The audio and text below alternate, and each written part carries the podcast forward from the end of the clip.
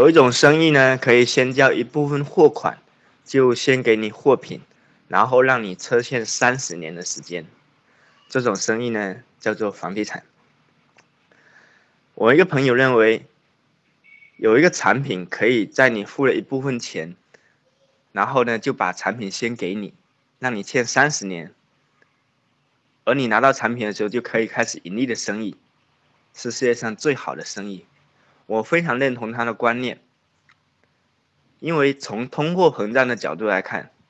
一个让你欠三十年的产品，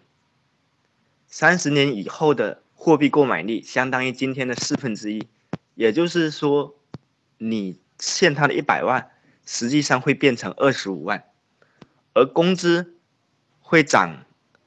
四倍，那也就是乘以四，那就是十六分之一，多好！